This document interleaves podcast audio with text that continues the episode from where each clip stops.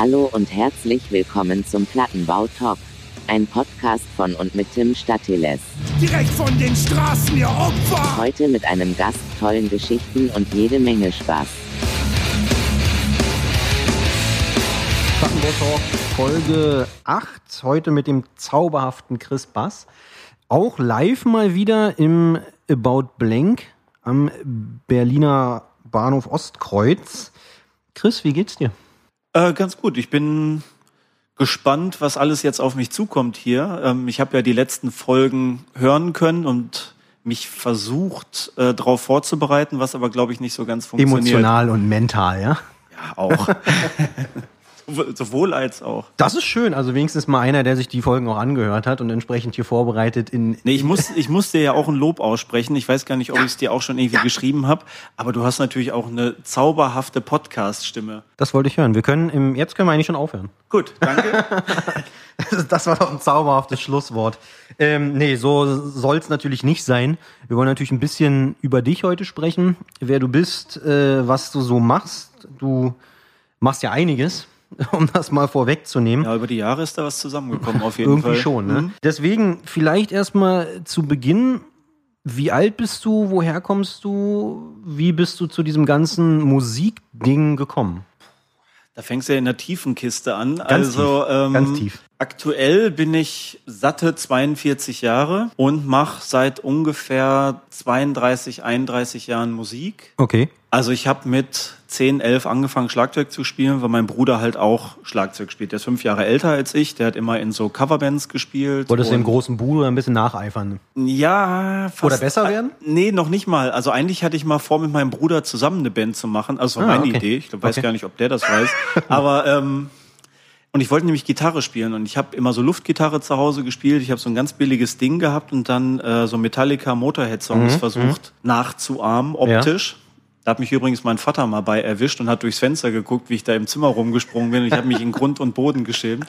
Ähm, nee, aber dann hat mein damaliger bester Freund auch einen großen Bruder gehabt, ja. den hat er hoffentlich immer noch. Und der hat Gitarre gespielt. Also hat er die Gitarre seines großen Bruders mit zu uns nach Hause genommen. Und ich habe dann natürlich, weil ich keine richtig ordentliche Gitarre hatte, das Schlagzeug meines Bruders genommen. Hm, okay. Dann haben wir versucht, so Danzig-Songs äh, irgendwie so mitzuspielen, so ein bisschen. Okay.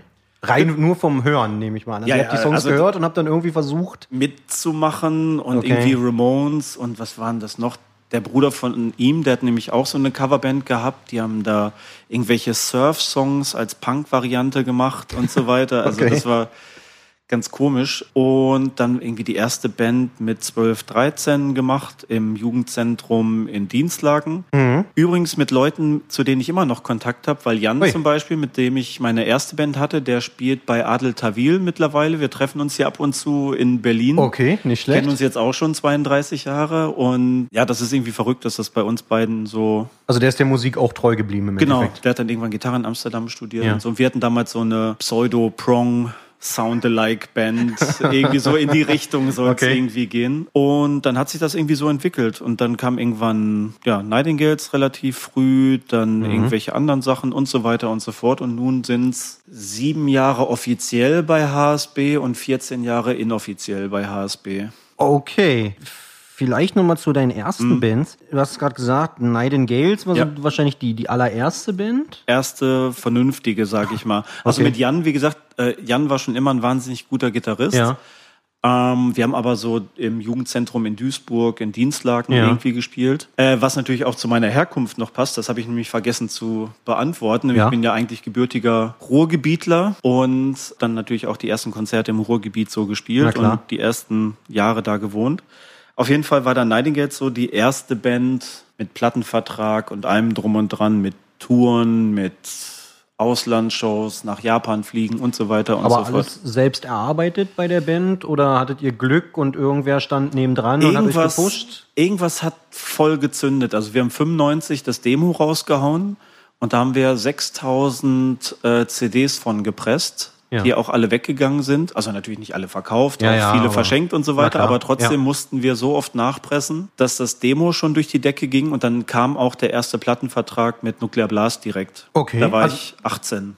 Krass, also Genau. woran, woran lag? Also gab es da eine der Lücke Zeit. oder? Schweden Death, In Flames, Ja, ja. At the Gates, Dark Tranquility sind da gerade durch die Decke, Decke gegangen und wir haben uns da als deutsche Band irgendwie dran orientiert und den Zahn der Zeit getroffen und Hat gezündet offensichtlich. Und ich muss auch sagen, das klingt jetzt ein bisschen seltsam vielleicht, aber wenn ich es heute hört, das war auch nicht scheiße, was wir da gemacht haben. Das war schon ganz in Ordnung dafür, dass wir so 16, 17, 18 waren. Ja, also ich glaube, das ist wahrscheinlich das, das höchste Kompliment, was man sich selber aussprechen kann, oder? Wenn man Also ich habe nachher sogar noch schlimmere Sachen aufgenommen. Von daher ist das schon ganz cool gewesen. Wenn du da zurückdenkst, wie viele Bands hattest du? Also jetzt, in denen du festes Mitglied warst, in denen du fest gespielt hattest? Es ist, glaube ich, immer noch einstellig, wenn man es wirklich Band nennen will. Also Projekte waren halt tonnenweise, aber Bands, weiß ich, nicht, Nightingales, Blood Red Bacteria, Dead Soil,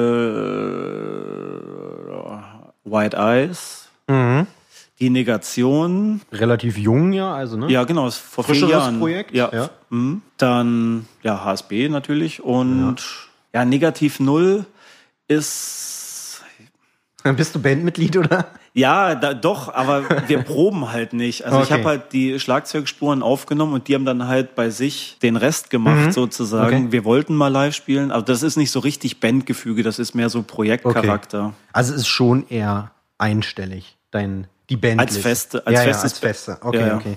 Also man merkt schon, du hast also quasi in einigen Bands gespielt, Ja. bist aber auch Session-Musiker. Jetzt muss man Genau. vielleicht erstmal diesen Begriff Session-Musiker Mhm. erklären. Also ich persönlich verstehe darunter, du kannst relativ gut Schlagzeug spielen.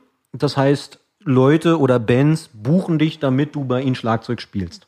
Ich habe so einen Punkt, bei dem ich immer denke, dass das einer meiner Vorteile ist. Ich habe halt Bock auf Schlagzeug spielen. Okay. Und äh, da geht's Du nicht kannst immer aber um. nicht gut Schlagzeug spielen. Ich sag mal so, da ist noch Luft nach oben. okay. Aber ich habe halt Bock, mit Leuten Musik zu machen und andere Leute haben halt mehr Bock, sich am Schlagzeug zu repräsentieren und eine One-Man-Show draus zu machen. Und ich Okay. habe halt Bock, mit Leuten was zu machen. Und das würde ich jetzt irgendwie so sagen. Ja, da ist auch sehr, sehr viel zustande gekommen. Also das ist irgendwie so angefangen, dass dann ja, so aus dem Freundeskreis mal Bands gefragt haben, ob ich mal eine Show aushelfen könnte. Unbezahlt auch, sondern einfach nur aus Spaß an der Freude Ja. bis dann irgendwann äh, Touranfragen, Gegenbezahlung, Studiojobs. Also immer dann, wenn eine Band entweder keinen Schlagzeuger hat oder Mhm. der Schlagzeuger der Band irgendwie ausfällt aus irgendwelchen Gründen, Okay. gab es da mal eine Anfrage. Und das mache ich jetzt auch. Also wenn jetzt irgendwie jemand sagt, hast du Bock, Schlagzeugaufnahmen für uns zu machen oder mal irgendwo auszuhelfen, dann ja, würde ich Machst auch du das? würde ich auf jeden Fall mal reinhören. Also alles würde ich jetzt nicht unbedingt machen, auch weil mittlerweile die Zeit ein bisschen knapper geworden ist, muss ich sagen. Wo ziehst du die Grenze? Also was würdest du machen und was nicht? Also musikrichtungstechnisch habe ich da keine Grenze. Es ist eher so, wo will dieses Projekt hin, Okay. das die Leute da machen Ja. und wie sympathisch ist eine Person. Okay. Und da geht es jetzt nicht darum, ob jemand sagt, ich zahle 200 Euro oder 2000 Euro. Ja, ja. Natürlich ist die Überlegung, wenn man mal ganz ehrlich ist, da auch noch mal eine andere. Fällt aber leichter, ne? Ja, ja, so ehrlich kann ich jetzt auch mal sein. Aber trotzdem würde ich auch alles Mögliche machen, wenn ich das Gefühl habe, da steht eine Person hinter, die sich was Schönes überlegt hat und irgendwie einen Plan hat, wo das Ja. Ganze hingehen soll. Und die brauchen dich jetzt einfach. Ansonsten kommen sie Oder nicht weiter. irgendein Schlagzeuger und die Ja. haben dann Budget X und dann sage ich, passt oder passt nicht. Okay. Und wenn man mal so überlegt, mal so übers Knie gebrochen, ähm, wenn ich mit ein paar Euro rausgehe, die Person im Studio bezahlt werden will, ist man bei circa 1000 Euro ungefähr. So, und jetzt ist natürlich die Frage, 1000 Euro, wenn ich jetzt eine,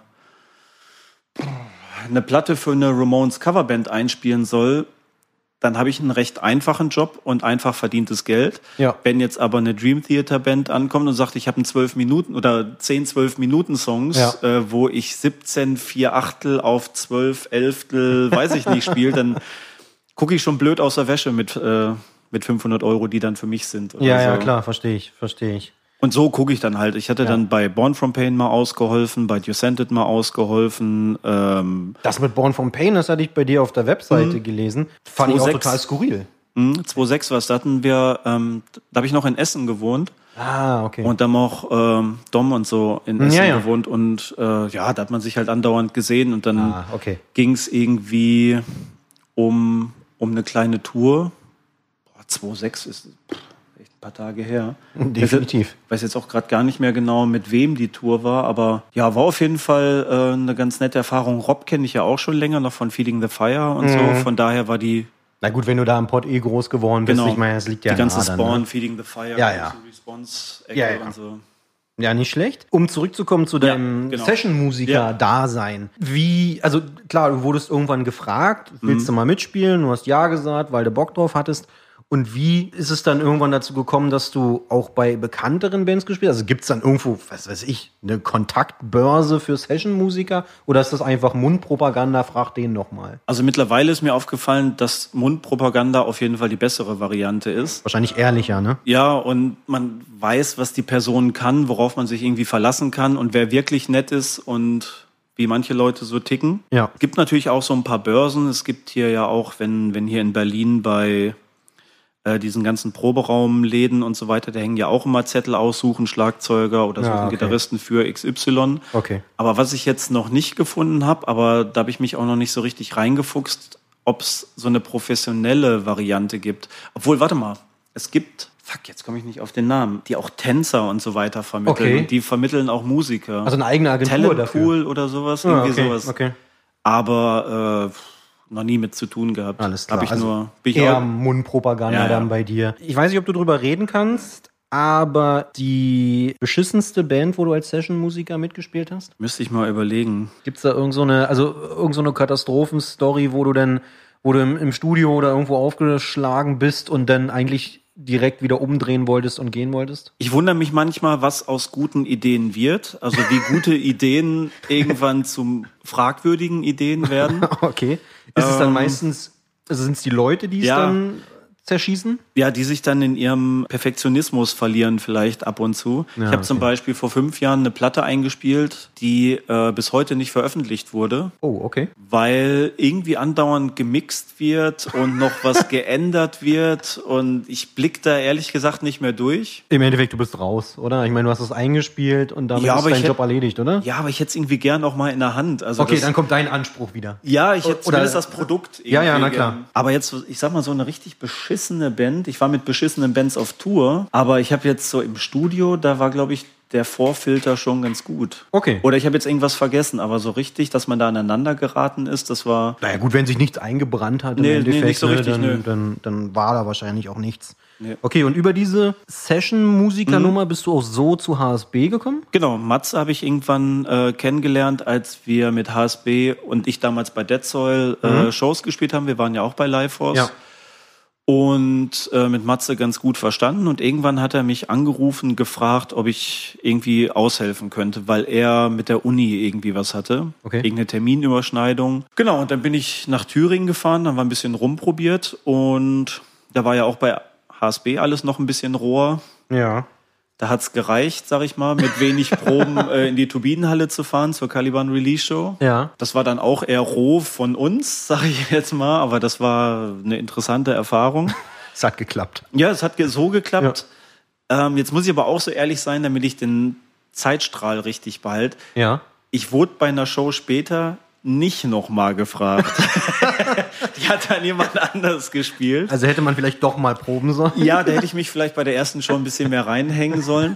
Aber anscheinend war es gut genug, weil die Person, die mich dann irgendwann ersetzt hat, Ja. der dann auch wieder durch mich ersetzt wurde, als Matze irgendwann schon wieder nicht konnte. Ah, also dann okay. hat sich der Kreis doch wieder geschlossen.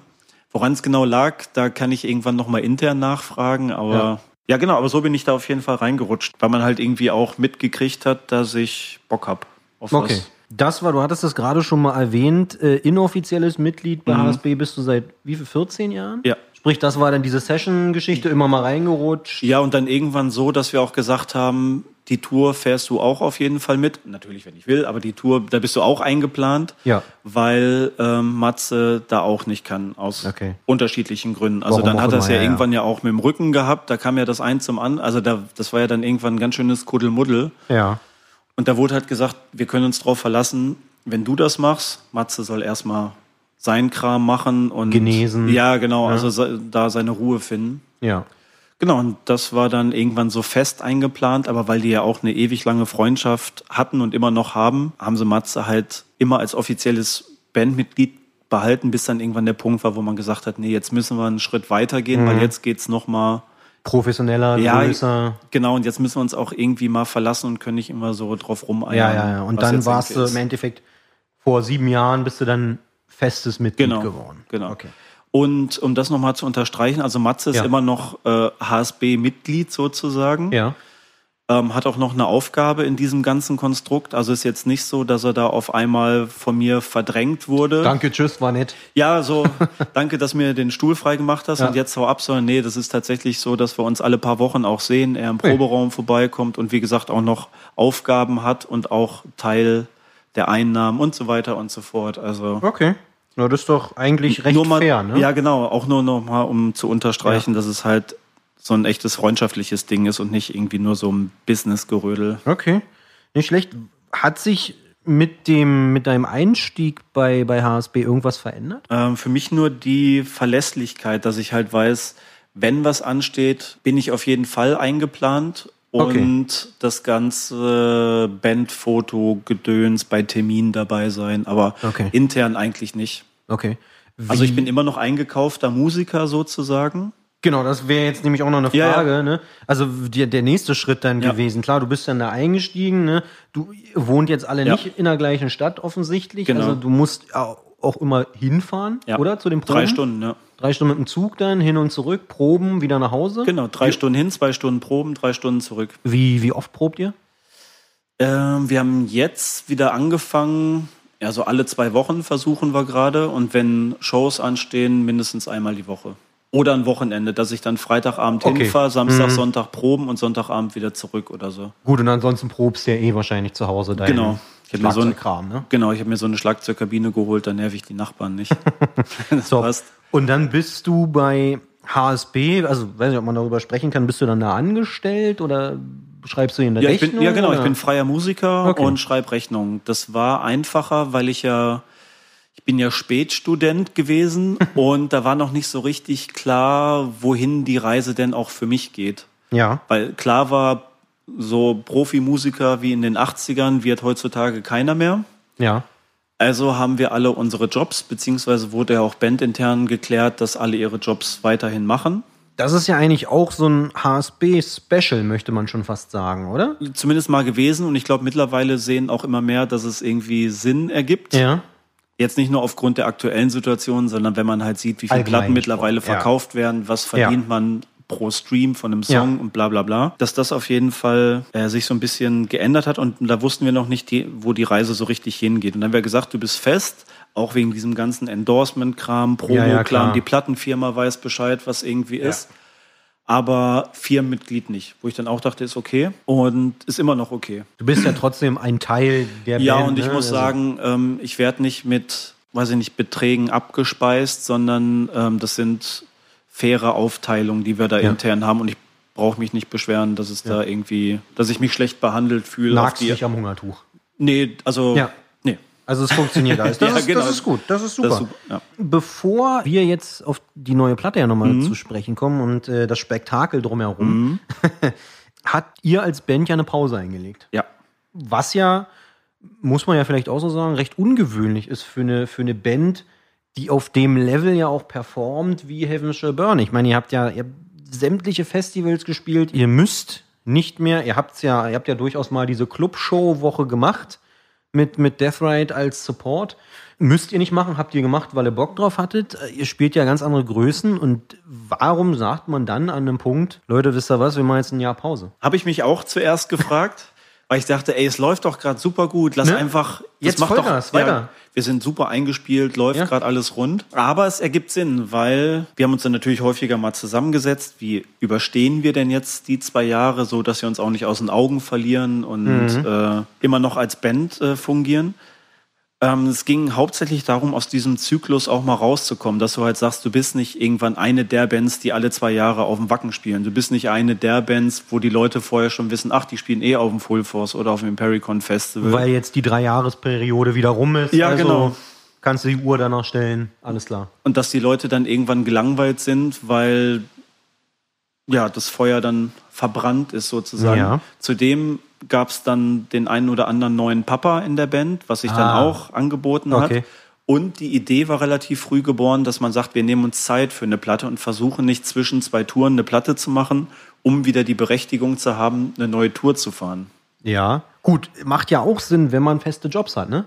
Genau, und das war nämlich dann der Punkt, an dem ich gemerkt habe, es ist eigentlich ganz gut, dass wir uns damals so entschieden haben. Also ich wurde damals gefragt, das war so 2008 die Ecke, Ja. wer dafür ist, ähm, Band Fulltime zu machen oder die Jobs zu behalten. Also Okay. ich habe nicht mit entschieden, aber ich wurde gefragt, wie meine Meinung auch dazu ist. Ja. Wo ich dann gemerkt habe, okay, das ergibt so langsam Sinn, dass man sich halt aufs Musikmachen konzentrieren kann und jetzt nicht irgendwann in diesem Rad verloren ist, dass man sagt, wir müssen diese Tour spielen, das Angebot ist zwar scheiße, Wir brauchen aber Kohle, ne? Genau, wir müssen irgendwie die Miete zahlen. Ja. Das ist ja genug Bands passiert. Das sieht Absolut. man ja andauernd, die dann irgendwelche Ja. Blöden Slots spielen auf irgendwelchen Touren, damit sie ihre 1500 Euro Miete zahlen können. Ja. Genau, und das war jetzt so mit einer der Gründe und was da halt bei rausgekommen ist, hat sich halt auch gelohnt. Das war aber auch spannend, muss ich sagen. Also das Ja. war spannend zu sehen, wohin die Reise geht äh, in dieser Pause. Also auch wie viel Zeit Mike und Ali im Studio verbracht haben, um sich da die Ideen um die Ohren zu hauen und herum zu experimentieren und so weiter. Also da ist Okay. einiges an Schweiß geflossen auf jeden Fall. Okay, aber es hat sich aus deiner Perspektive heraus, es hat sich gelohnt. Ja. Also du bist zufrieden mit dem, also wie die Pause verbracht wurde Ja, und was jetzt nach der Pause auch entstanden ist. Ja, aus verschiedenen Gründen. Also ich bin sehr zufrieden, weil mir mittlerweile zu viele Bands, ja, wie soll ich sagen, sich auf dem alten Format ausruhen. So, das haben wir mal gemacht. Das finden die Leute gut. Dann machen wir das beim nächsten Mal auch so. Mhm. Ja. Jetzt haben wir dreimal dieselbe Platte rausgebracht. Gut, was passiert jetzt? Jetzt wird die Band langweilig. Wir ziehen aber noch ein paar Festivals ab, damit wir halt noch ein bisschen was Ja, ja, machen klar. können. Und dann gibt's irgendwie so einen harten Bruch und dann ist die Band schon wieder egal. Ja. Und dass man halt dann sagt, nee, wir versuchen die Grundstruktur der Band, HSB ist ja auch, hat ja auch einen Wiedererkennungswert aus diversen Gründen. Ja. Aber dass man dann sagt, wir probieren mal ein paar Sachen aus und gehen mal den nächsten Schritt und machen mal ganze Songs aus Parts, die wir vorher immer nur so einspringen lassen haben, diese ganzen Elektronik-Sachen. Die waren ja, Ja. 2010, 2008 schon auf Platten drauf. Mhm. Aber das waren nie ganze Songs und das ist halt jetzt so ein bisschen da reingewachsen. Der andere Grund ist, weil nämlich mittlerweile auch die Budgetfrage so eine wichtige ist bei Plattenproduktionen. Ja. Aber da müsst ihr euch ja wahrscheinlich keine Sorgen machen, oder? Mm, Bei der Größe von HSB? Aber ich sag mal so, äh, Also es geht natürlich immer mehr, aber der Vorschuss ist, natürlich ist der gut. Also, aber ähm, wenn du sagst, zwei Jahre Pause, muss auch überbrücken. Wir haben es so gelöst, Ali hat ja ein eigenes Studio ja. und wir haben ihm das Studio vorfinanziert und haben uns bei ihm im Studio für ein Jahr komplett eingerichtet. Das keine andere Band bei ihm produziert hat in einem Jahr. Ah, okay. Sprich, die haben Songs fertig gemacht, eineinhalb Jahre lang. Und immer wenn Sachen fertig waren, bin ich halt hingefahren und habe es eingespielt. Wir mussten also nicht sagen, 20 Songs musst du jetzt in vier Tagen durchspielen, Okay, abgefahren. sondern wir haben jetzt drei Songs fertig, komm mal vorbei. Dann war ich irgendwie eine Woche da, Ja. haben wir an den Songs gearbeitet Ja. und dann haben wir pro Tag einen Song Schlagzeug aufgenommen, was Okay, natürlich kompletter krass. Luxus ist. Jetzt muss man natürlich auch sagen, Ali hat jetzt nicht in Berlin Mitte ein Studio, Ja. was irgendwie 1000 Euro am Tag kostet. Er hat sich mit gutem Equipment halt auf dem Land Eine Scheune ausgebaut. so ungefähr. Ja. Ähm, und ähm, ist das, das ist finanziell relativ gut zu tragen. Aber wir haben halt Zeit gehabt, das ist nämlich der wichtige Punkt. Und wir haben noch selbst eingespielt. Und kein Stress, absolut gar nicht, ne? Genau, und nicht Ja. irgendwie gesagt, wir haben jetzt zwei Wochen, ey, wir programmieren das Schlagzeug, weil wir haben gerade kein Budget, um Schlagzeug einzuspielen und Ja. wir müssen eigentlich schon mixen, obwohl wir noch nicht aufgenommen haben. Und ähm, das ist sowas, wo ich, ja, stolz ist so ein ver, verdorbenes Wort, aber schon auch ein bisschen stolz bin, dass das Ganze jetzt so geworden ist, wie ich das Produkt jetzt auch in Händen habe. Also das Ist eine, Weil ich auch eine weiß, da absolute Luxussituation, ne, die ihr da eigentlich Ja. genossen habt.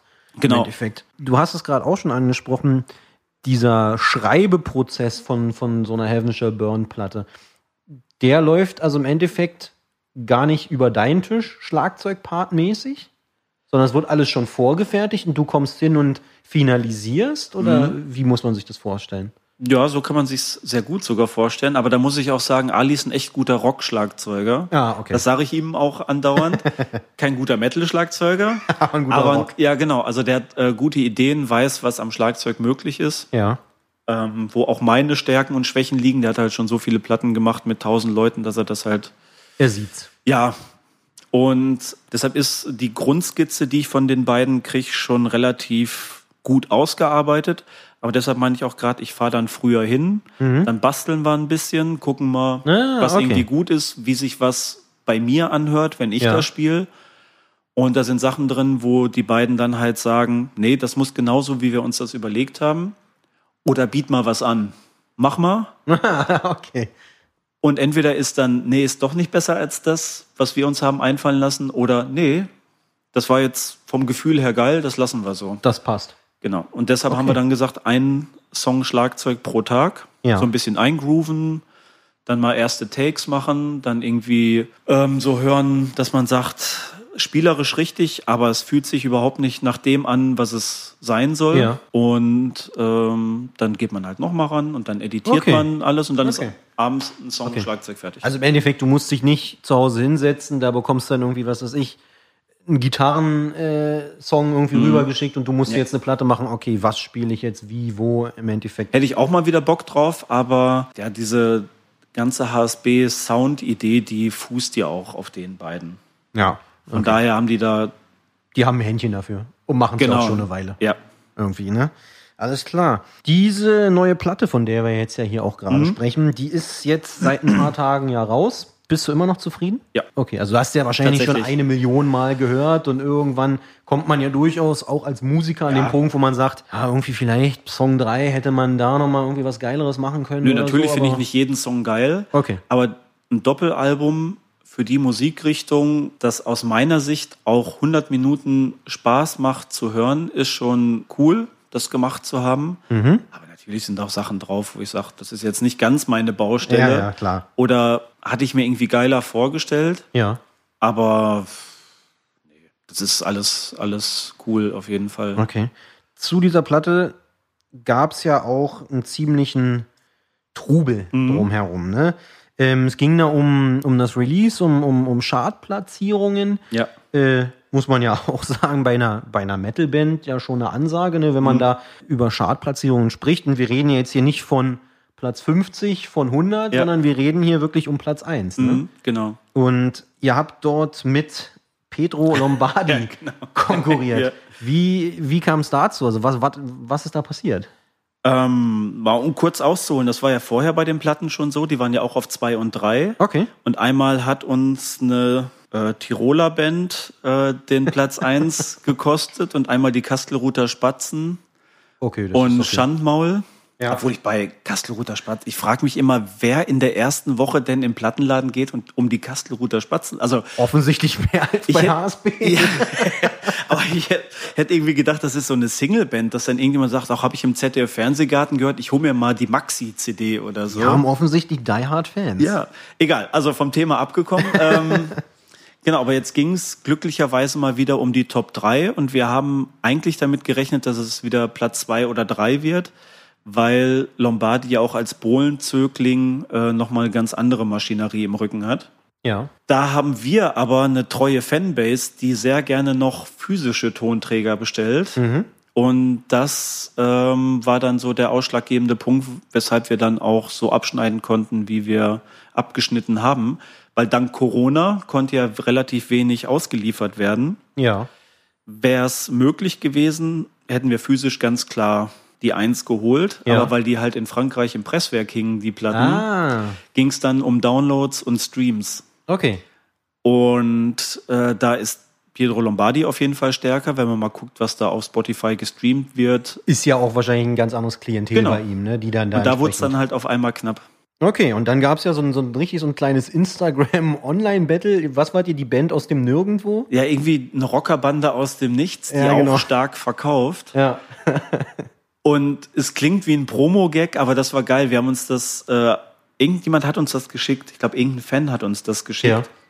Und wir haben das dann in unserer WhatsApp-Gruppe äh, geteilt und dann gucken wir so, fuck, das, der meint doch uns, ne? Ja. Das, das können wir nicht liegen lassen. Das ist, Das müssen wir aufgreifen. ja, ja, das ist ein, wie ein Ball vorm Tor. Absolut. Und der Torwart ist gerade ein Getränk holen. Ja. Das kann, also das geht einfach nicht anders. Und ja, dann ging es halt hin und her, aber auch ganz sympathisch. Also unser Ich gerade sagen, Management sehr freundschaftlich. hat oder? dann auch Also- mit seinem Management geschrieben Ah, okay. und äh, dann ging es auch sportlich, sage Okay. ich mal. Also das wurde so, nee, cool, dass ihr jetzt die Eins geholt habt. Und dann Er hat das, glaube ich, auch in seiner Instagram-Story dann nochmal Genau, verbaut. dann Ne? treffen wir uns mal in Thüringen, wenn wir da irgendwie äh, auf einem Festival sind Ja, und so cool. weiter. Also das war dann recht entspannt, aber es war halt echt eine Steilvorlage und Ja. ich weiß auch, dass sein Management nicht immer glücklich über die Aussagen war, die er da so online getroffen hat. Ist ein gemeinsames Feature geplant? Nee.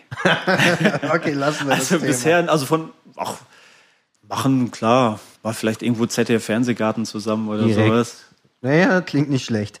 Es ging ja im Endeffekt, du hast es gesagt, es ging ja im Endeffekt um Streams. Ja. Platten konnten nicht ausgeliefert werden, es ging um Streams. Sprich, der äh, Lombardi hat da seine Fangemeinschaft aufgerufen, streamt meine Songs. Ja. Und nicht die von der Rockerbande. Und ihr habt eure Fans auch aufgerufen, Leute, streamt unsere Songs. Die haben gesagt, kauft Downloads, weil Downloads um einiges mehr zählen als ein Ah, Stream. okay, okay. Also ihr habt, Lirum Larum, ihr habt beide eure Fangemeinschaften Ja. aufgerufen.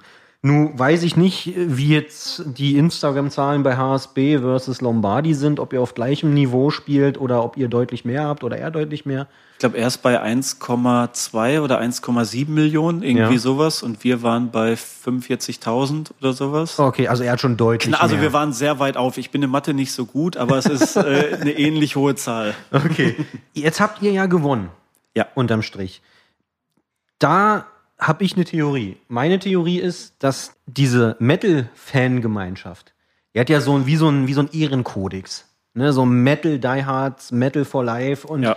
immer wenn irgendwer von außen kommt und irgendwas gegen den heiligen Metal sozusagen sagt, dann fühlt sich so ein Metaller ja sofort in seiner Ehre gekränkt. Ja.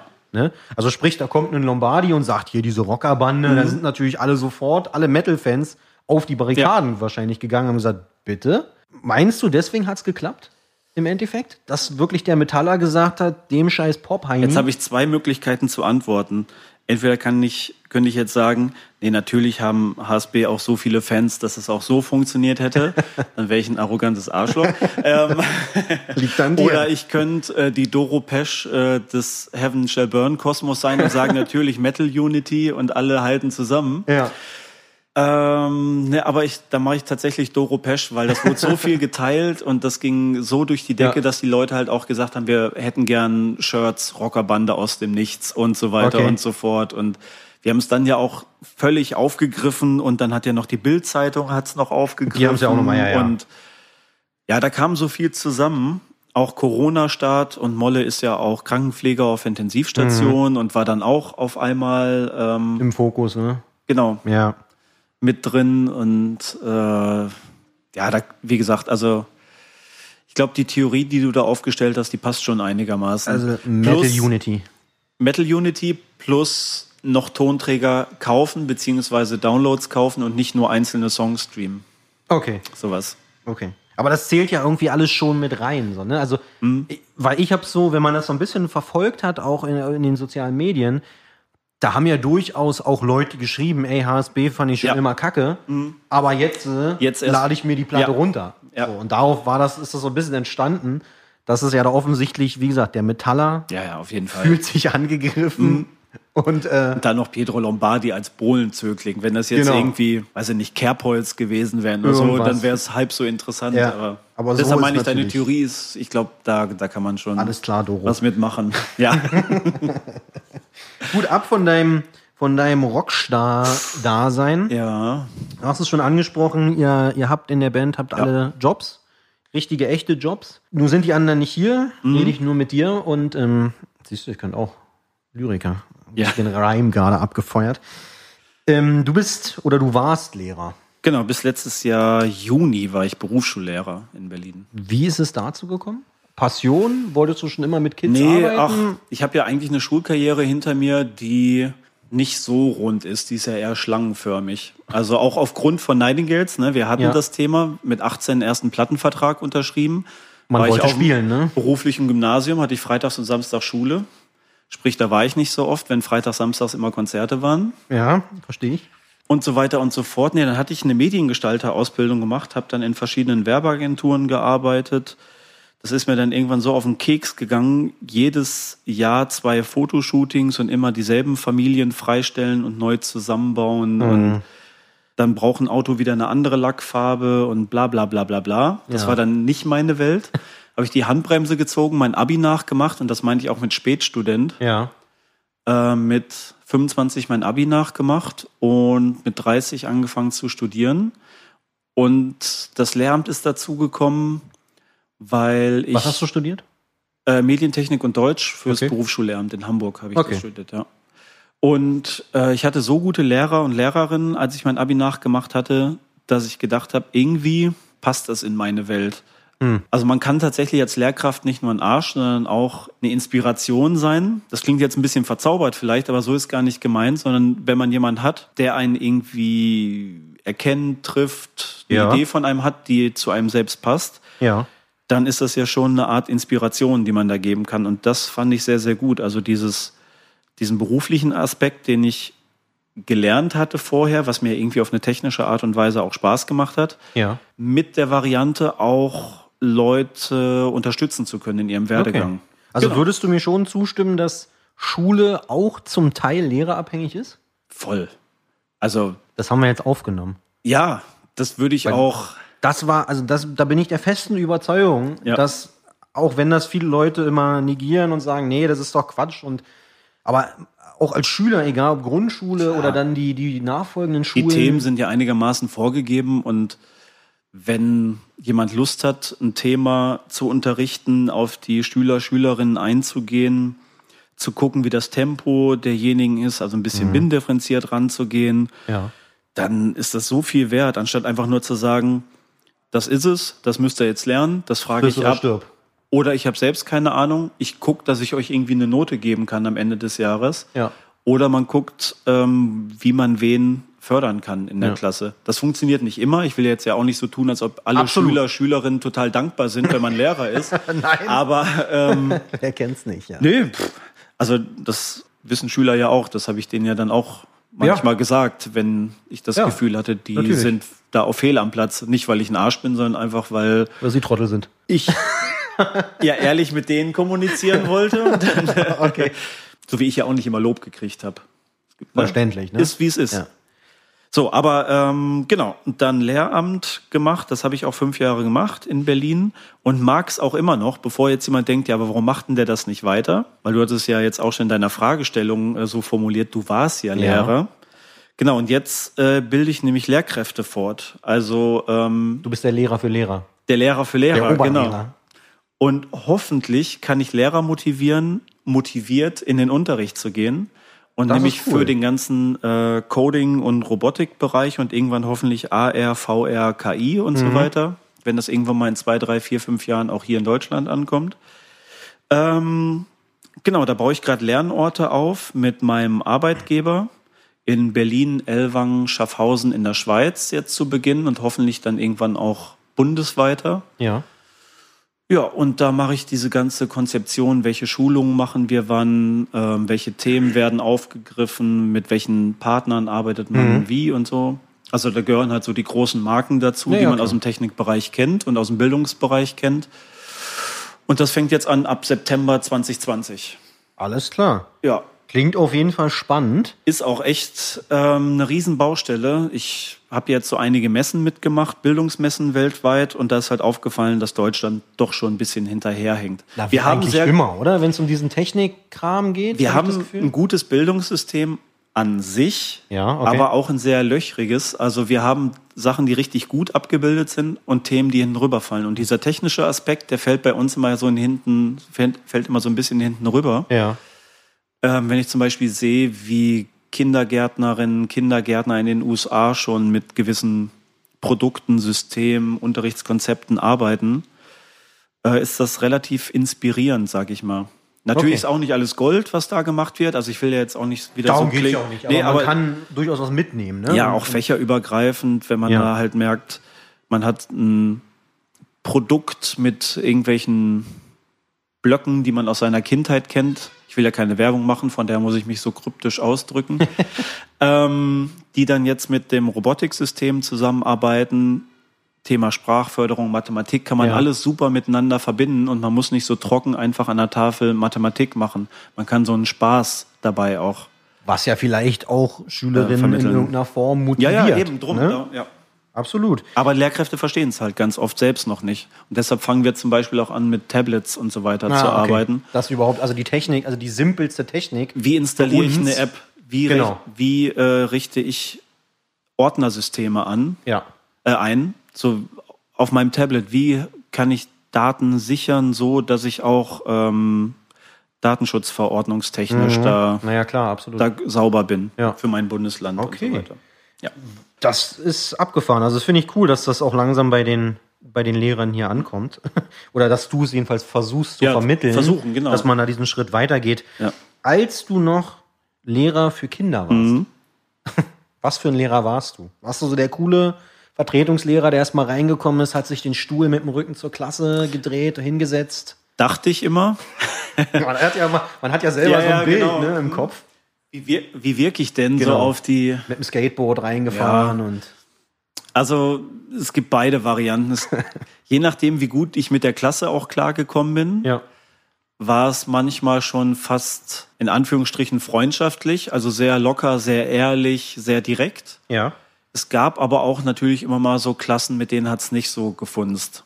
Und dann ist Soll's mir auch auch geben, aufgefallen, dann gibt's so Züge an einem, wo man gedacht hat, nee, so wollte ich eigentlich nie werden. Zum Glück fällt's dann manchmal auf. Hast die Kurve immer noch gekriegt?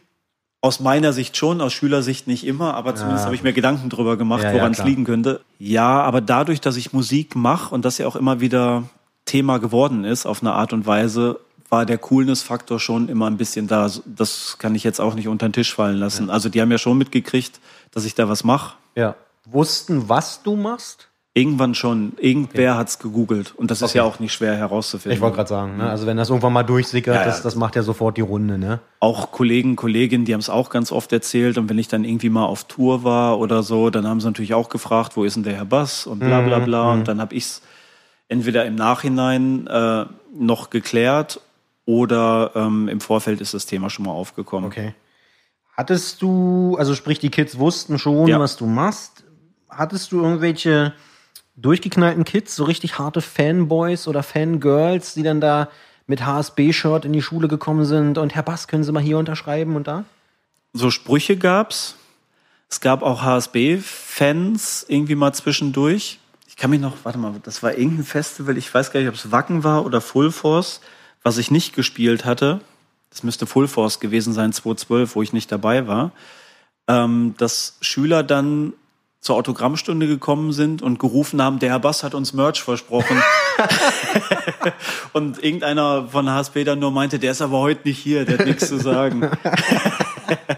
Hat nicht geklappt. Ja, also. genau, hat nicht geklappt. Sowas gab schon, aber ähm, ja, und mal so ein, zwei, die immer mehr wissen wollten, aber jetzt nicht, nicht so Also nichts ätzend Übertriebenes. unangenehm. So mit Selfie angekommen und so eine Sachen. Nee, wurde mal gefragt, da habe ich aber auch für mich das immer klar getrennt, habe gesagt, nach der Schule, beziehungsweise in den Pausen können wir darüber reden, aber ich will Ja, jetzt nicht im Unterricht über Okay. Musikkram reden. Und das meinte ich auch damit, so der coole Skateboard-Lehrer, nur zum Teil, weil ich das immer versucht habe zu trennen. Also Mhm. Unterricht ist Unterricht. Und wenn es mal eine schlechte Note gibt, gibt's auch begründet eine schlechte Note, auch wenn ich cool bin. Ja, ja. Ne? Oder wenn du HSB-Fan bist, Ja, das genau. spielt dann keine Rolle. Hm, Nee, gerade nicht so richtig. Ja, verstehe ich. Ja. Wenn du, du bist ja auch zur Schule gegangen, du hast gesagt, so ein bisschen schlangenlinienmäßig, aber du warst schon irgendwann mal da. Und wenn du dich an deine Jugend zurückerinnerst, sind die Kids heute anders? Sind die, sind die schlimmer? Sind die kaputter? Boah, schwer, schwer Oder zu sagen. Natürlich denkt man das immer. Ja. Man hat immer so eine romantische Vorstellung, wenn man sich gern an manche Sachen erinnert. Aber ich könnte mir vorstellen, dass das relativ ähnlich ist. Also ich kann mich auch noch so an Phasen in der Schulzeit erinnern von ja, Klassenkameraden, Kameradinnen, die auch nicht immer eine gute Zeit hatten. Also ob es jetzt irgendwie das Elternhaus war oder irgendwie politisch irgendwelche Strömungen im Kopf auf einmal hatten, die man nicht nachvollziehen konnte. Ja. Äh, war's, äh, ist das echt schwer zu sagen. Aus meiner Sicht, ich habe ja Berufsschulklassen äh, gehabt und auch ähm, die ganzen Berufsvorbereitungsklassen mitgemacht. Ja. Ähm, ich stecke jetzt mehr im Thema, dass ich halt mehr mit der Sache an sich zu tun habe, weil ich dann halt die Eltern auch immer treffe, Mhm. mitgekriegt habe, wie die Schüler über ihre Eltern auch sprechen. Die Hintergründe im Endeffekt. Genau. Ne? Und das hatte ich ja nicht immer. Da habe ich halt aus einer Quelle immer was Ja, gehört klar. und dann gedacht, Ja. das ist jetzt das große Problem und jetzt ist die Sicht auf die Dinge halt eine andere. Ja. Kaputter würde ich nicht unbedingt sagen. Ähm, das ist ja auch so diese politische Frage, was ist in der Welt gerade los? Und wenn man mal so die Nachrichten in den 80ern, Mitte 80er sich irgendwie so anguckt, das war jetzt ja auch nicht alles cool. Absolut nicht. Und das ist eine, eine andere Sicht der Dinge. Das ist auch so eine komplizierte Frage, die man, also, oder was heißt die Mann, die ich für mich gar nicht so richtig beantworten Okay. kann. Aber ist ja, ist ja legitim. Hätte ja sein können, dass man irgendwie festgestellt hat, ey, früher zu meiner Zeit irgendwie, was weiß ich, Leute haben sich mehr geprügelt. Oder irgendwie so heutzutage ist es so, dass man, dass man sowas gar nicht mehr offen austrägt, sondern hat man, was weiß ich, dieses Online-Mobbing oder also irgendwie, weil halt die Ja, Medien okay. auch da sind. Ne? Also so eine, so eine Verhaltensänderung, sage ich mal, bei den Leuten. Ja, stimmt. Den Punkt habe ich tatsächlich gerade vergessen, weil ähm, unsozialer auf eine Art und Weise ist man schon. Also auch so was Verabredungen angeht und sind Schüler mittlerweile auch also unverbindlicher, sage Okay. ich mal. Pünktlichkeit. ja, dass man halt immer dieses Gerät vorschiebt, sozusagen. Im Unterricht guckt man immer drauf und redet mit irgendwem, der auch gerade oder die sein Smartphone in der Hand hat und da auch gerade irgendwie Zeit mit verbringt. Das ist schon was, was es natürlich nicht gab, weil es die Technik ja auch einfach nicht gab, Ja. Anfang Mitte der 80er. Logisch. Aber da gab es halt andere Sachen, die, mit denen man sich irgendwie abgelenkt hat und die man da irgendwie als Mist gemacht hat, um nicht am Unterricht teilnehmen Ja. zu müssen. Okay. Also es ist im Endeffekt, hat sich nicht so viel geändert, sondern eher die, die Medien, die technischen Möglichkeiten Ja. haben sich geändert. Alles klar. Das soll es eigentlich dazu auch schon gewesen sein. Es ist ja irgendwie kein Pädagogik-Podcast, sondern es soll. Ja, auch ein aber- bisschen um Musik gehen. Ja, aber trotzdem, also das ist, da muss ich noch mal ganz kurz rein, weil Da kommt das er hat- noch mal. Ja, das hat ja schon von daher im Gesamtkontext was anderes, weil diese Gruppendynamik dadurch eine andere wird. Also wenn du halt im Klassenraum ganz viele Leute, so wie in der U-Bahn, ich meine, Ja. wenn, auch wenn du nicht als Lehrkraft in der U-Bahn die Leute halt siehst, früher haben sie halt Zeitung gelesen oder aus dem Fenster geguckt. Es ist ja nicht Ja. so, als ob man sich früher dann ganz angeregt unterhalten hätte. Eher nicht, nee. Aber es ist schon ein anderes Bild zu sehen, wie die Leute halt an diesem technischen Din Ding hängen. Ich ja auch. Also ich will mich ja gar nicht freisprechen davon. Mhm. Logisch. Aber das ist schon verrückt. Und wenn du halt Schülern sagst, wie wichtig denen dieses Teil da gerade ist, sowas hatte ich halt nicht. Ich hatte vielleicht Ja. mal einen Walkman. Ja. Okay, das war aber jetzt nicht so schlimm, wenn der mal irgendwie nicht mehr da war. Bin ich halt ohne Musik 30 Minuten Bus gefahren. Musstest du halt. Ja, Ne? klar. Gab halt keine Wahl. Ja. Okay. Wie kommen denn die Kids heute zur Musik? Oder kommen die überhaupt noch zur Musik? Hören die noch Musik? Mhm. Ne, es geht ja, also es ging ja auch in Folgen in dem Podcast schon darum, kommt da ein Nachwuchs? Gibt es irgendwie junge Bands? Äh, du sitzt ja natürlich an der Quelle. Du siehst oder hast die jungen Leute da gesehen. Was, was hat sich da für ein Bild für dich sozusagen gezeichnet? Also was mir so ein bisschen auffällt, ist, dass, also ich bin in so einem Jugendzentrum-Umfeld groß geworden, Ja. sage ich jetzt mal. Da gab es Proberäume, da gab es Leute, die auch Instrumente gespielt haben und da hat man sich in verschiedensten Konstellationen mal diesen Raum gemietet für eine Stunde und im Jugendzentrum Sachen gemacht. Und ich habe das Gefühl, dass immer, immer weniger Leute wirklich ein Instrument aus Spaß lernen wollen, sondern immer dieser Gedanke, ich werde Influencer oder ich werde ähm, ja irgendeine Pseudo-Sängerin, Autotune-Sängerin mit irgendeinem Gedöns-Elektrobeat Ja. drunter. Ähm, aber nicht mehr so, ich habe Bock mit Leuten was zu machen, sondern ich will für mich eine coole Person sein. Dass das wichtiger geworden ist. Also dieses Instrumentenlernen, um Teil von einer Gruppe zu sein, Ja. das Gefühl habe ich bei ganz, ganz wenigen Personen. Okay, also es geht mal. eher um, um den eigenen persönlichen Erfolg, den man da. So ist mein Fame, Eindruck, ne? ja. Ja, Also wie kriege ich Likes, wie kriege ich Follower, wie kann ich auf YouTube in die Rotation Mhm. kommen und mit was für einem Blödsinn. Okay. Da versuchen jetzt auch so ein paar Synthesizer-Hersteller mehr zu machen, weil natürlich auch elektronische Musik in den letzten 20, 30 Jahren wichtiger geworden ist. Und da hoffe ich halt auch, jetzt bin ich doch wieder im Pädagogik-Podcast, dass die Schulen das irgendwann mal aufgreifen und anstatt von diesem bekackten Blockflötenunterricht Ja, irgendwann ja. mal anfangen zu sagen. Xylophon und sowas, was man da alles für Mist gespielt Kann hat. man ne? in der Grundschule vielleicht mal machen, Ja, aber in der weiterführenden Schule kann man vielleicht auch mal überlegen, wie kann ich denn irgendeine Software sinnvoll einsetzen? Wie baue ich denn Beats? Wie funktionieren Beats an sich? Ja, genau. So, dass man da mal hinkommt und dann sagt, wie kann ich das denn zu zweit oder zu dritt cool aufbauen, dass so eine Oder Gruppen- weiterverwenden. Ja, ja, so eine Gruppendynamik wieder auftaucht. Genau, Also- genau. Absolut. Das wäre halt ganz geil, wenn sowas wieder. Es muss ja nicht jeder irgendwie Punk gut finden oder Hardcore oder Metal, aber ähm, Das stimmt wohl. ja, wäre natürlich auch jetzt erstmal nicht verkehrt, aber Aber dann wären wir ja Mainstream, das wäre ja nicht mehr cool. ach, ich habe nichts gegen Mainstream. Ähm, also die Kids sind aber schon tendenziell eher in dieser neueren Musik, also neu ist sie ja nicht, die war ja auch irgendwie schon immer da, aber in dieser elektronischen Hip-Hop, also in der Populärmusik, sage ich mal, zu Hause. Ja, Hattest du Subkultur-Anhängerin bei dir an der Schule? Also sprich Ja. Skins, Punks, Metalheads, irgendwie sowas? äh, Metalheads auf jeden Fall.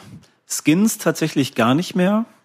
Das kenne ich nur aus meiner Jugend noch. Abgefahren eigentlich, ne? Punks, also ja, Punk ist irgendwie so abgedroschen wie der Name, Ja. wie der Begriff Mainstream. Deshalb habe ich gerade gesagt, ich habe nichts gegen Mainstream, Ja, ja. weil es nichts über die Qualität der Absolut. Musik sagt. Deshalb bin ich nicht so gegen den Begriff. Genauso wie Punk. Es gibt Punk, der halt aus meiner Sicht eine Berechtigung auf allen Ebenen hat und es gibt Punk, der halt nur den Begriff noch irgendwie mit sich trägt. aber. Ich meine, rein vom, rein vom Outfit Ja, her, dass sich Leute irgendwie damit. Das gab schon, aber jetzt so Punk, Punk nicht. Und ich hatte Okay. damals zu meiner Schulzeit halt tatsächlich Leute, die so eine Mischung aus Gothic, Punk, Mhm. diese, diese ganze Mischmasch-Fraktion irgendwie abgebildet Ja. hat. Also ich hatte mich auch äh, andauernd mit irgendwelchen Faschos irgendwie in Mhm. in Dienstlagen. Aber auch, muss ich sagen, und das soll mir jetzt keiner irgendwie krumm nehmen, es gab natürlich auch die Zechenviertel, wo auch nicht jede äh, Gruppe die freundlichste der Welt war und es da auch mal eine Hauerei Ja. gab. Also Absolut. das will ich jetzt nur mal so. Ja, ja. Das ist kein politisches Statement, sondern ich glaube, es weiß jeder, wo ich politisch stehe. Ja, aber ja, nee, wo, es gehört aber halt das gibt's dazu, heute. Ja, ne? genau, das mein- gibt's aber irgendwie gar nicht mehr so richtig. Ich habe zum Beispiel noch nie so richtig offene Nazis bei mir in Klassen gesehen, die das so offen ausgedrückt haben. Und ich weiß, an der Schule, in Dienstlagen, an der an der Gesamtschule gab's so drei Leute, die dann auch in irgendwelchen Fascho-Bands gespielt haben, die das damals auch schon so rumgetragen haben Mhm. Richtig und auch raushängen lassen haben. Genau. Ja, aber das meine ich ja Mhm. auch, weißt du, mit diesem, mit so einem subkulturellen Style, also was auch immer, hat es, also hat man ja auch ein bisschen provoziert. Ja, klar. Klar, jetzt ist es heute wahnsinnig schwer, mit einem Style in irgendeiner Form Ja. zu provozieren. Klar. Aber irgendwie, wenn ich auch an, an meine Jugend zurückdenke, die ist ja nicht ganz so weit zurück wie deine, Wie bitte? ähm, dann, dann sah ich irgendwie schon anders aus als die meisten anderen. Mhm. Oder als 99,9 Prozent der Leute, die mit mir zur Schule gegangen sind. Und das irgendwie, weiß ich nicht. Ich habe mit jungen Leuten nicht mehr so viel zu tun, Mhm. aber wenn man, wenn man beobachtet, was an jüngeren Bands nachkommt, beziehungsweise was auch an jüngeren Leuten Ja. auf Konzerten auftaucht, dann habe ich das Gefühl, dass dort eben nichts nachkommt. Und das würde ja dann, also ne, meine Ja. Theorie würde das ja vielleicht, dann äh, könntest du vielleicht bestätigen ja, ist oder eben nicht. Also ja, es kommt viel nach. Okay. Also das würde ich, da würde ich jetzt schon widersprechen, aber es kommt wenig mit Identität nach. Ah, also es kommt okay. ganz viel nach, was eine Schablone abdeckt. okay. Das meinte ich ja auch mit diesem, wir programmieren das Schlagzeug, Ja, ja, wir mhm. müssen jetzt ganz schnell Hauptsache einen Song raushauen und irgendwas darstellen. Ja. Aber es gibt wenig, wo man sagt, geil, das ist tatsächlich die Band und das höre ich daran, wie der Basssound ist oder Mhm. so. So wie Maiden zum Beispiel. Du hörst bei Maiden ja zum Beispiel auch schon raus, wie der Bass da rumklackert. Du hörst bei, äh, bei alten Slapshot-Platten, äh, hörst du ja auch, wie das, wie es abgemischt ist. Da fängt's an und du hörst, okay, das ist die Slapshot-Platte. Ja, genau. Und du sagst nicht, ach, das, was ist denn das jetzt nochmal gewesen? Ja, ja, sondern, ja. Und das fehlt so ein bisschen. Das klingt alles so ein bisschen nach Einheitsbrei und nach, ja, weil halt alle auch dieselben Samples an ihrem scheiß Rechner benutzen. Offensichtlich, Also, ja, genau. Das ist so, das ist ein bisschen traurig, dass das so ist, aber das ist das Einzige. Aber es, ich finde schon, dass relativ viel passiert an, an Bands. Aber halt auch nicht beständig, weil wenn der Erfolg halt nach zwei Jahren nicht eintritt, Dann ist meistens ja auch die Lust schon wieder dann weg. gibt's ne? ein neues Projekt, Ja. dann gibt's eine Solo-Band und die funktioniert dann auch nicht und dann ist man auf einmal raus. Und dann ist man irgendwie nach der Schule, nach dem Studium und dann Genau. fehlt der Antrieb. Ja. Ein wenig. Ja, diesen, diesen Eindruck habe ich auch. Ja. Das auch Musikgenre über, ähm, übergreifend. Also das Ja. würde ich jetzt auch. Also eher so Phasen sind. es. Hat wenig mit einer Lebenseinstellung zu tun, sondern eher so Phasen. Ja, Oder? Und so ein Abbild von irgendwas, was man gut findet. Wir wollen eine Band machen, die klingt wie Ja, ja. Sheer Terror. Ja. Okay. Lass Wäre natürlich mal wieder ganz cool, wenn das mal jemand sagen würde. Lass mal genau so klingen. Ich glaube, wenn wir, wenn wir da noch mal auf diese Erfolgsnummer Ja. zurückkommen, ist man wahrscheinlich mit einer Sheer-Terror-Band. Und dann Pietro Lombardi. Okay. Lassen, lass uns alle Themen zusammenbringen. Schwierig. okay. Das, das war es von meiner Seite von, äh, zu, zu dieser Lehrerthematik. Okay. Du machst äh, nebenbei irgendwie noch Stiftung lesen. Da hängst du auch noch mit drin. Als Lesebotschafter hänge ich Genau, damit da wäre jetzt die. Frage, was ist das? Was macht man da? Ähm, als Lesebotschafter, also ich fahre dann am Lesetag an Schulen und lese Schülern, Schülerinnen vor. Oder Oder sie halt, nicht lesen können. nee, einfach nur, damit die von außen Input bekommen, dass auch Personen, die auf eine gewisse Art und Weise in der Öffentlichkeit stehen, auch das Thema Lesen unterstützen und lesen vielleicht auch irgendwas. Lesen ist cool. Ja, cool wollte ich vermeiden, aber das tatsächlich wäre es das. Hast du ein T-Shirt, wo drauf steht? Lesen, Lesen ist cool, aber L-E-S-N geschrieben. ja, aber darum geht's. Also, dass man halt wieder auf die äh, Schüler, Schülerinnen zugeht und denen halt auch irgendwie vermittelt, egal was ihr lest oder Hauptsache ihr lest. ja, tatsächlich. Also ich war jetzt ähm, zum Beispiel das letzte Mal Ecke Tierpark an der Schule Okay. und ich habe eine Reihe Bücher mitgehabt und bin dann Welches Alter ist das? Also vor welchem Ist Jahrgang? unterschiedlich. Also Oh, okay. ich, ich äh, kontaktiere die Schule und die Schule organisiert dann verschiedene Klassen und Okay. ich gehe dann in verschiedene Klassen und Mit unterschiedlichen Büchern, logischerweise. ja, genau. Und da bin ich dann da zum Beispiel bei der Flair-Biografie gelandet. Okay. Wo ich aber denke, mir doch egal, ob die die Flair-Biografie lesen, irgendwas wird da für die auch schon bei sein, was für die einen Mehrwert hat. Ja. Und wenn es erstmal nur die Anordnung der Wörter und Grammatik ist, ist Ja. mir egal. Die werden unterhalten und jetzt nicht nur visuell unterhalten und gucken sich irgendwelche Bilder an, sondern die konzentrieren sich halt auch mal ein bisschen und kriegen vielleicht auch mit, wie man sich so empathisch in so eine Rolle eindenken kann. So wie hat sich der Charakter vielleicht gefühlt und so Da weiter. passiert ja eigentlich auch nachweislich einiges im Kopf. Ne? Ja. Also als wenn man einen Film sieht, wo die Bilder Genau. ja vorgegeben sind, sondern da muss man sich ja irgendwie was in seinem Kopf ausmalen. Und wenn die sich dann halt für Flair interessieren, ist das auch gut, weil es ist ja eine reelle Person, die da aus ihrem Leben was erzählt.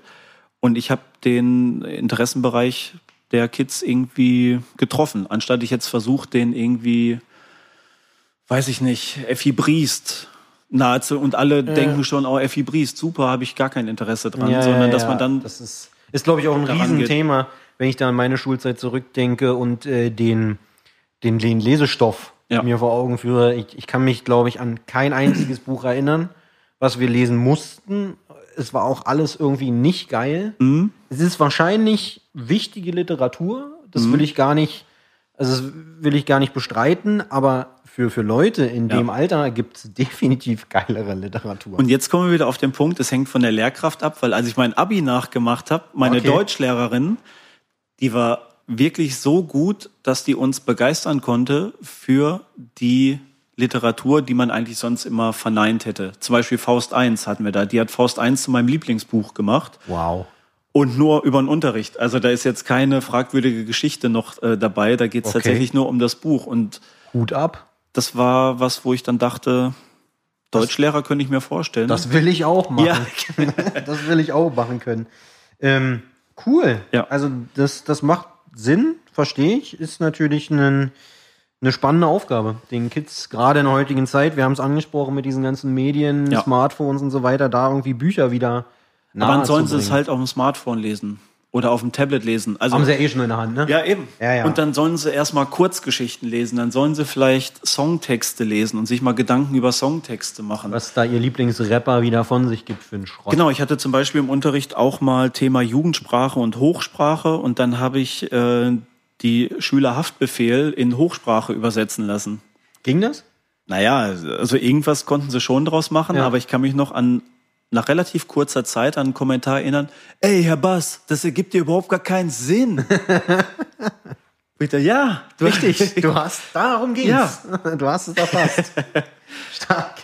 Oh Mann. Gut, das machst du nach wie vor? Genau, das, Stiftung lesen, ja, das- ist Also jetzt kein Hauptjob, das macht nee, man das ja ist relativ so, ne? terminlich gebunden auch. Ich würde gern mehr mit der Stiftung lesen machen. Da ist auch ein bisschen was in Planung. Ja. Aber aufgrund von der jetzigen Na ja, Corona-Zeit klar. liegt das ein bisschen auf Eis und ist in Planung. Aber ich würde das gern nochmal, Intensivieren. äh, ja, genau, nochmal ein bisschen Okay. ausbauen. Nicht schlecht. Neben Stiftungen lesen. Also wir haben jetzt, Ja. du, bist, du bist Musiker, der da äh, mit drin hängt. Wenn man dich haben will, man kann dich immer noch buchen. Ja. Also der Session-Musiker ist noch nicht an acta gelegt.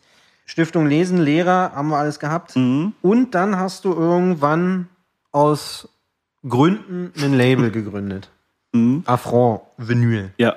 Ist übrigens das zweite Label, an dem ich schon mitgemacht habe. Ach, jetzt kommt's richtig dicker. ne? Das erste Label, wie hieß das? Baskat, das habe Okay. ich mit Christoph von japanischen Kampfhörspielen mal Okay. gemacht. Das war, wann waren das? 2006, 2007 Ja. oder so. Da hatten wir dann japanische Kampfhörspiele, Dead Flash Fashion, Beatbox, also so verschiedene Sachen rausgebracht, auf CD allerdings. Okay. Ja, aber da wir dann irgendwie keine Vertriebsdeals haben wollten, beziehungsweise uns das nicht ans Bein binden wollten, hat sich das dann irgendwann auch erledigt, sage ich mal. Genau, und jetzt gibt's Affront Vinyl ähm, und Seven Inches von Kumpels rausbringen, ist die Ja. Kurzfassung. Okay, das ist das Konzept. Genau. Okay, also, es Also- bleibt bei Seven Inches. Ich, ja, obwohl Implore ist eine 6 Inch geworden, muss ich sagen. Okay. Das war aber auch ein Seven Kompro- Inch oder kleiner. Ja, der Song ist aber auch nur, ich glaube, knapp zwei Minuten und das Okay, ist jetzt so. das hat gereicht. Ja, irgendwie. Okay. Okay. Warum? Gibt's kein, also, nee, das ist einfach nur, Du hattest Bock, irgendwas zu machen, wolltest Leuten helfen. erste Release war ja auch mit Christoph von japanischen Kampfhörspielen, dieses Titi Nitti Projekt, das er Mhm. Ja, da ja. gemacht hat. Ja. Und ähm, das wollte er nicht selbst rausbringen, wollte er irgendwie kein Label für anfragen. Da habe ich gesagt, ey, dann lass mich doch einfach ein paar Seven Inches machen. Ich habe Bock einfach, weil ich finde, Seven Inches ist so mein Lieblingsformat. Du bist Rockstar, du hast die Kohle. Ja, da komme ich vielleicht gleich nochmal zu, weshalb es jetzt so eine Release-Pause gab. Ja. Aber so hat es auf jeden Fall angefangen. Dann Negativ Null, wo ich ja selbst beteiligt bin, war dann die Nummer zwei. Nummer drei war dann äh, fuck. Offensichtlich eine unwichtige Band. Death Ride war vier, glaube ich. Ja. Ach, Optimist. Optimist. Ich Idiot. Ja. Ja, Ruhrpott. ja, genau. Die Ruhrpott Connecte kam dann Ja. wieder hoch, weil Optimist einfach eine grandiose Band ist und die Leute Ja. auch einfach grandios sind. Äh, Habe ich da einfach mal gefragt und dann 200 noch was Seven Inches gemacht davon, Mhm. Die zum Glück mittlerweile auch ausverkauft sind. Zum Glück, weil es länger gedauert hat, als ich dachte. Okay. Ähm, und dann halt, ja, verschiedene, verschiedene andere Projekte und Bands von irgendwelchen Leuten. Das lag jetzt ein bisschen auf Eis, weil ich mich mit den letzten Releases ein bisschen übernommen habe, beziehungsweise erstmal wieder ein bisschen was verkaufen muss, Ja, verstehe ich. damit ich nicht nur reinbutter, äh, sondern sag, es ist zumindest so mh, nicht ganz eine Nullnummer, aber ziemlich nah an der Null. Okay. Und Naja, dass man mit so einem Label, das muss man vielleicht auch hier Ja, ja. klar und deutlich sagen, dass das jetzt kein gewinnbringendes Hobby ist, sondern eher eine gewisse Geldverbrennerei ja auch. Das ist, glaube ich, auch gerade bei so klar, kleinen ne? Auflagen. Ja. Und wenn du dann Das ist ja sagst, schon fast Kleinstauflage. Ja, also ich meine, genau. wenn wir von 207 Inches reden, das ist ja eigentlich fast nichts. ja, genau. Äh, Wenn man da die Produktionskosten den, den Erlösen Ja. gegenüberstellt, da, also, ne, das ist ja eine Dann kriegt die Band ja auch noch Freikopies, zwar nicht viele, weil es gibt ja auch nicht viele Seven Inches, Ja. aber dann will noch irgendeiner einen Kumpeldeal haben, kriegt er natürlich auch oder sie und dann bleiben noch ein paar übrig und ja, wie willst du mit denen dann die ganze Pressung bezahlen? Also das hört dann schon irgendwann auf. Aber ist ja, auch Spaß an der Freude. Ja. Jetzt kommen aber, ja, ich hoffe, dieses Jahr noch, also mindestens eine und nächstes Jahr hoffentlich noch eine andere von so All-Time-Faves von mir. Kannst du aus dem-? Ich sag mal, beide Ende 80er, Anfang 90er, einmal deutsche Power Violence Band und dann einmal eine deutsche Noise Band. Okay, es, es bleibt spannend. Wir schauen mal, was ja, da das kommt. ist noch in der Mache und ich hoffe, Okay. dass, das, dass das klappt. Okay. Das werden aber dann, glaube ich, auch Cuts und keine gepressten Seven Inches, Okay. dann irgendwie 50 Stück oder keine Ahnung. Okay, okay. Und ähm, hast du mittlerweile da einen Vertrieb oder machst du das alles händisch? alles alleine. Es wurde eine 7-Inch mal, genau, die Death Ride 7-Inch, da liefen mal ein paar über Cargo. Es hätte aber auch jeder andere Vertrieb sein können. Aber lief aber damals über den Vertrieb und da muss ich sagen, das hat sich jetzt auch nicht wirklich gerechnet bei den Auflagen und bei Seven Inches. Also die kaufen das dann auch für einen gewissen Preis ein und schlagen noch was drauf und dann kostet das Ding irgendwie neun Euro bei denen und dann will es ja auch keiner mehr haben. Ja. Wer will dann eine Seven Inch für neun oder zehn Euro kaufen? Absolut, ich ja. auf null rauskomme, Ja, äh, das ist schwierig zu verkaufen. die noch einen Euro verdienen. Ja, ja, absolut. Und das war dann ein bisschen witzlos. Okay, also du bist dran. ne? Genau, also die zehn will ich auf jeden Fall voll machen. Okay. Und ob es darüber hinaus weitergeht. Ja, das soll echt Spaß an der Freude bleiben. Wie gesagt, das waren jetzt zwei Releases, die super sind. Also Ja. ich will jetzt gar nicht die Bands oder sonst was schlecht, schlecht machen, aber wo ich jetzt noch so viele Platten von habe, da muss ich erstmal ein paar von loswerden. Absolut. Damit Naja, verständlich. und aktuell spielt ja auch wieder keiner live, von daher, Genau, warum eigentlich nicht? ja, da war ja was. Ähm, ja, verstehe ich. Also Ja. sprich, es herrscht kein Druck. Es ist Nee. ganz entspannt. Du schaust, wie es weitergeht. Und dann, wenn, wenn du keinen Bock mehr hast, dann hörst du halt auf. Wenn es weiterläuft, auch gut. Ja, Okay. genau. Da Das auch nochmal rückblickend oder beziehungsweise auf deine anderen Projekte in Anführungsstrichen zu kommen. Lehrer Mhm. von Lehrern ist ja dein Hauptberuf. Ja, Den wirst du jetzt wahrscheinlich erstmal noch eine Weile durchziehen. ja. Ne? Oder gucken was noch so. Oder vielleicht ergibt sich noch mal Ja. was anderes, aber du planst jetzt nicht, Ja. das, das Lehrersein irgendwie an Nee. den Nagel zu hängen. Heaven Shall Burn nochmal Mhm. das Thema.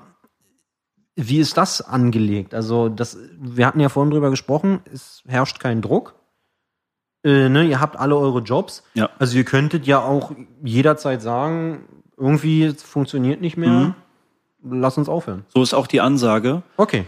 Wenn es keinen Spaß mehr macht, dann lassen wir es. Okay, noch macht's aber Spaß. Noch macht Spaß. Natürlich macht jetzt auch nicht jede Probe Spaß und bla bla bla. Ja, ne? Aber ähm, die Sache an sich, und das äh, haben wir jetzt auch die Tage gemerkt, als wir jetzt auch endlich mal wieder auf einer Bühne standen, zwar für ein Online-Projekt, aber trotzdem mal wieder zusammen auf der Bühne standen, dass wir halt wirklich Bock hatten und alle nachher klatschnass von dieser Bühne runter sind, weil wir Mhm. halt gemerkt haben, da muss ganz viel raus. Das hat sich viel angestaut, Ja, da hat ja? sich ganz schön viel angestaut Ja, ja. bei allen. Ja. Ja, stark. Also Mhm. jede Menge zu tun in deinem Leben, kommst eigentlich nicht zur Ruhe, möchte man fast meinen. Nee, leider nicht so richtig. Aber es ist ja auch irgendwie gewollt. Jetzt habe ich leider gesagt, Ja. obwohl ich dies leider auch in Klammern setzen könnte. Es ist ein selbstgewähltes Ja. Elend, muss man ja eigentlich schon so sagen. Ne? Luxusproblem auch. Verstehe ich. Damit würde ich das, den Hauptthemenblock eigentlich auch schon Okay. fast beenden wollen und zu den über alles geliebten Kategorien überleiten. Die kenne ich ja sogar. weil du bist ja Hörer. Ja, Hörer und Fan. deiner zarten, wundervollen Stimme. Äh, erste Kategorie, fünfmal entweder oder. Du, du kennst das Spiel. Wir starten locker, lässig. Kaffee oder Tee? ähm, Kaffee. Okay, du bist also der Kaffee-Junkie. Aktuell schon. Okay. Zweite Nummer, Bowling oder Kegeln? Das Gesicht spricht Bände. Also, da die Events ja immer mit ein bisschen Spaß zusammenhängen. Das letzte Mal war ich in Berlin kegeln und das hat echt Spaß gemacht. Ich sag kegeln. Okay. Ich bin ja eher so der Bowler. Irgendwie Kegeln habe ich nie so richtig verstanden. Ja, also da geht's mir eigentlich auch nicht um die Tätigkeit, sondern Um, das, um das Kegeln am Tisch. ja, Okay. Ähm, Nummer drei.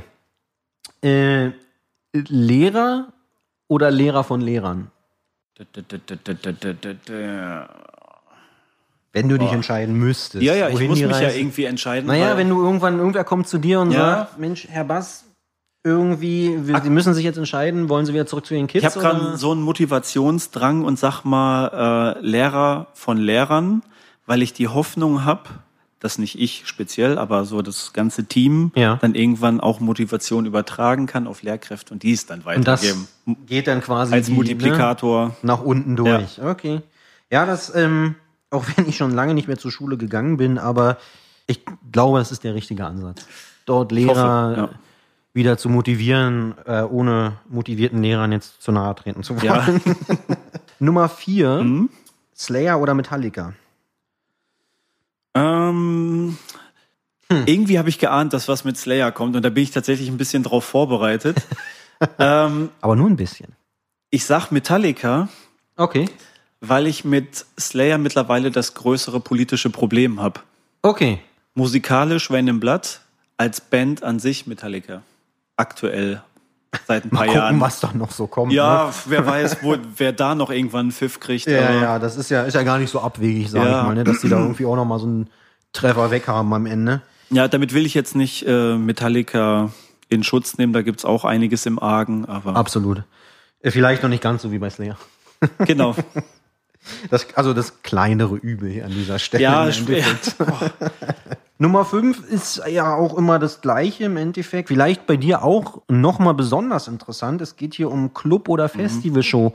Bei dir im Endeffekt besonders interessant, finde ich persönlich jedenfalls, weil du ja nu in unzähligen Bands gespielt hast. Live. Du hast in unzähligen Bands als Session-Musiker Ja. gespielt. Du hast es vorhin selber gesagt.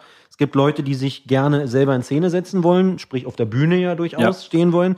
Äh, beziehungsweise aber auch Leute so wie du, der Mhm. dann sagt, pass auf Leute, ich, mir geht's primär um die Musik und mit euch zusammen was zu Ja. entwickeln, zu erschaffen. Diese Punkte und dann spielst du ja jetzt irgendwie dummerweise noch in einer Band, die ja äh, irgendwie auch noch ziemlich bekannt ist und die auf großen Festivals Mhm. spielt, die auf großen Bühnen Ja. spielt und gespielt hat. Eigenes Bühnensetup mitbringt und so weiter Genau, mit und so allem fort. Zip Ja, ja. und Zap, also mit, mit Pyro, ja. Also es ist ja, wir reden ja jetzt nicht über, über eine kleine AJZ-Band, sondern, Ja. ne? Und Ja, ja. deswegen, für dich, was ist, was ist das geile Ich sag trotzdem Clubshow. Nach wie vor, ja?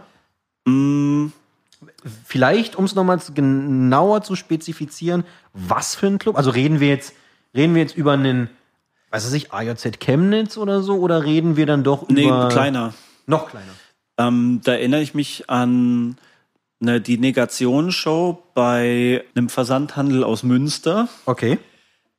Äh, die viel Spaß gemacht hat, weil es halt auch eine Floorshow war Mhm. und eine HSB-Show, ich weiß gar nicht, 2008, 2009.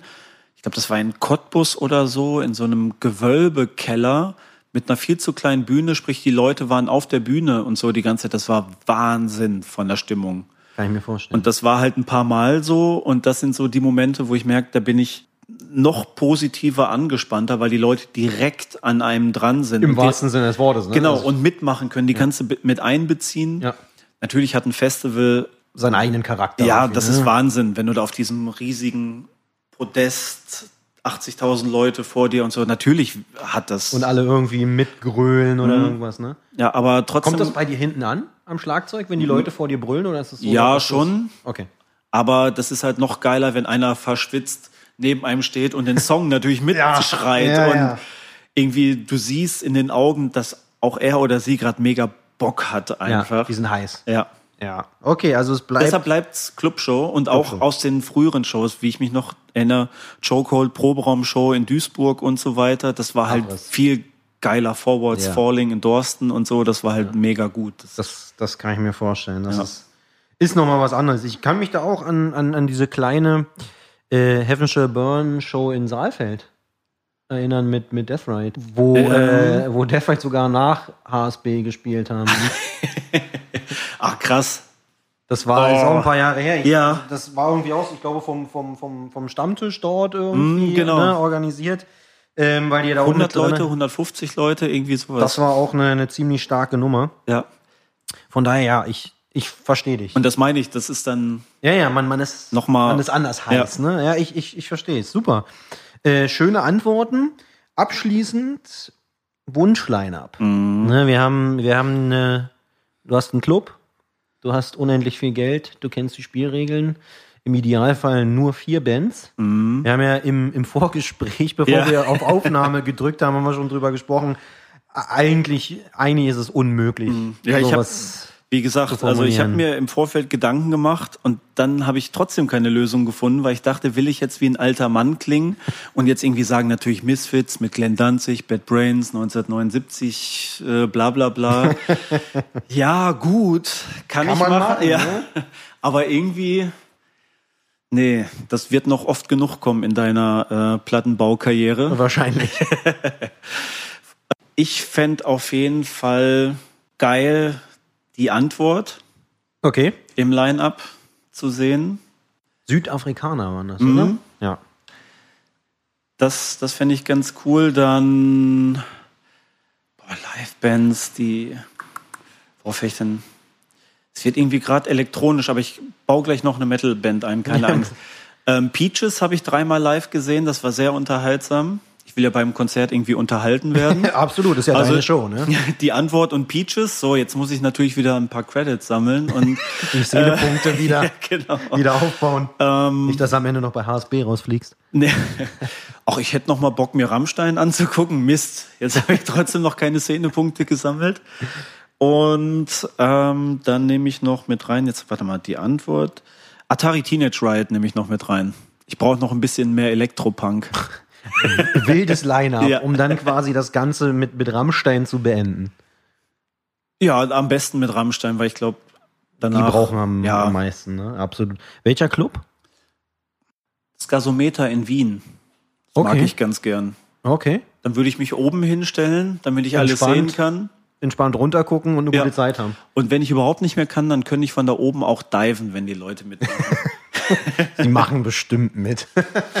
Also Gasometer in Wien ähm, ist so eine persönliche Beziehung auch, weil auch aus unserer Crew da viele herkommen und wir sind da relativ regelmäßig. Okay. Und ich mag den Laden, so wie er aufgebaut ist, Backstage und so weiter. Der ist total gemütlich, der ist Mhm. Passt. schön gemacht. Genau. Passt zu deiner Show. Ja. Super. Dann, ich bedanke mich Ja, danke auch. für, für ein tolles Gespräch, für Ja. ein tolles Wunschline-up. Ich habe es nicht kommen sehen. Ja, ich ehrlich gesagt auch nicht so richtig. nicht. Ich habe nämlich am Anfang überlegt, ach, sage ich jetzt irgendwie Napalm Death, sage ich Bad Brains, Misfits, aber nee, jetzt habe ich gerade überlegt, was hätte ich denn Bock, mir denn selbst anzugucken? Wofür will ich denn selbst Geld bezahlen? Aktuell. Dann ist Ja. es das. So sei es, so Ja. sei es. Äh, vielen lieben Dank auf jeden Fall für das Gespräch. Ja, danke auch. Äh, bleib gesund und äh, bis zum nächsten Mal. Ja, bis bald auf jeden Fall. Tschüss.